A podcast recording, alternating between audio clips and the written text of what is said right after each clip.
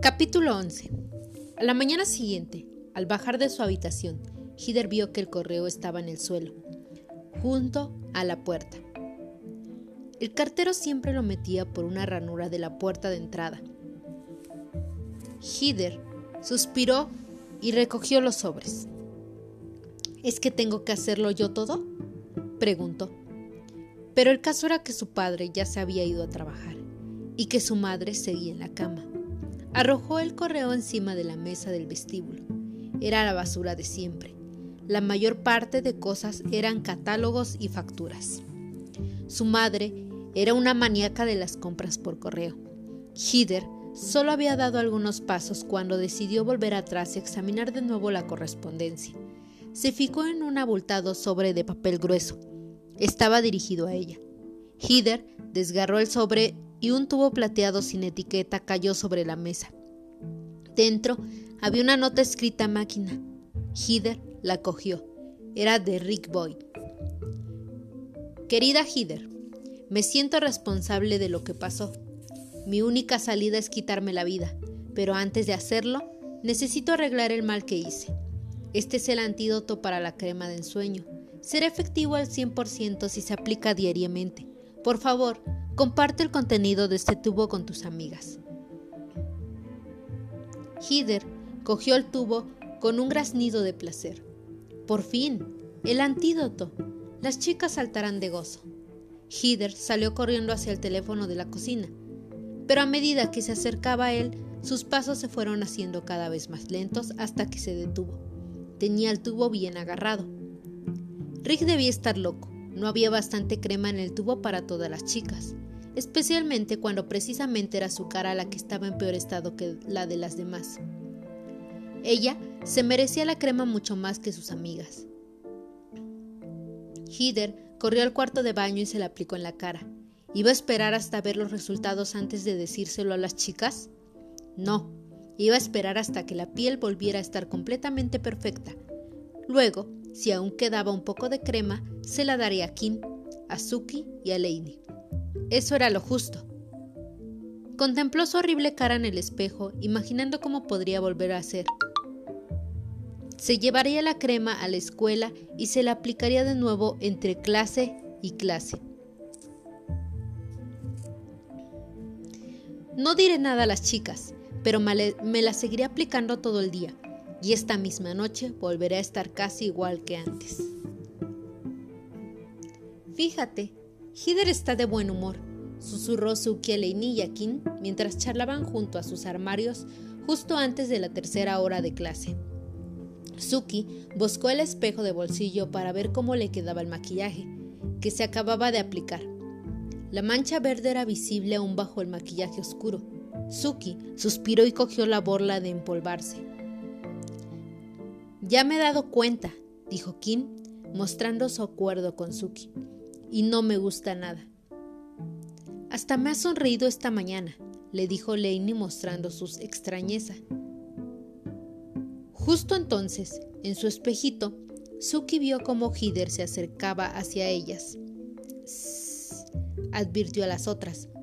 Cuidado, que ahí llega Hider. Hola, chicas, dijo Hider. ¿Qué hay? Nada nuevo, respondió Kim. ¿Cómo puede Hider tener tan mal aspecto y sentirse tan bien? se preguntó. Su madre había estado chillándole para que pusiera buena cara, pero Kim no podía de ninguna manera hacerlo cuando se veía tan fea. Úrsula, Missy y su amiga Annie McNeely se pararon en el pasillo de camino a su clase. ¿No lo sabéis, chicas? dijo Missy. Tenéis un nuevo nombre. No nos interesa, dijo Kim. Lárgate, añadió Suki. Úrsula las ignoró.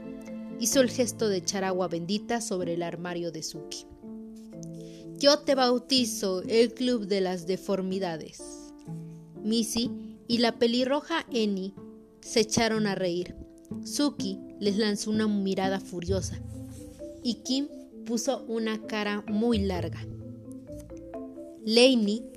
Miraba al suelo, pero Hider solo hizo el gesto de apartarse el cabello castaño, como si no hubiese perdido ni un ápice de su antigua arrogancia. Eso solo hizo reír más a las otras chicas que se alejaron de allí. Gusanos, dijo Hider en voz alta cuando se hubieran ido.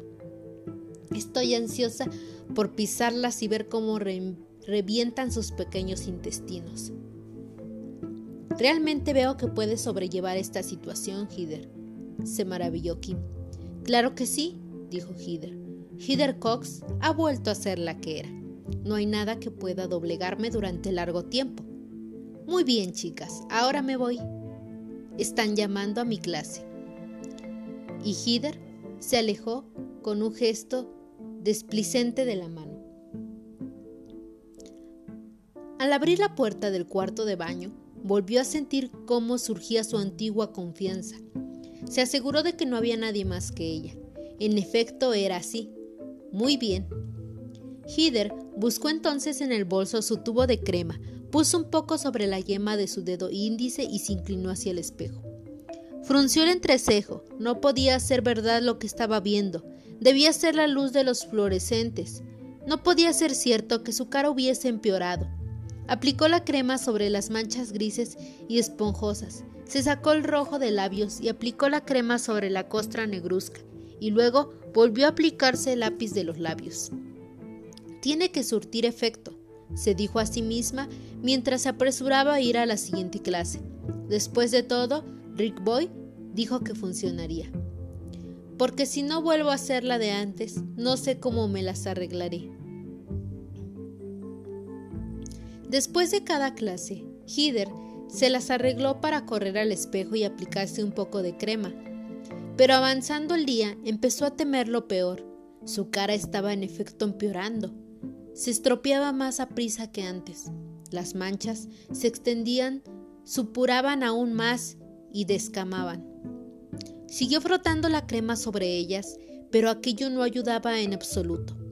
La gente empezaba a darse cuenta en la clase de historia del arte, Will Tarkenton había hecho como si oliera el aire y había exclamado, ¡Uf!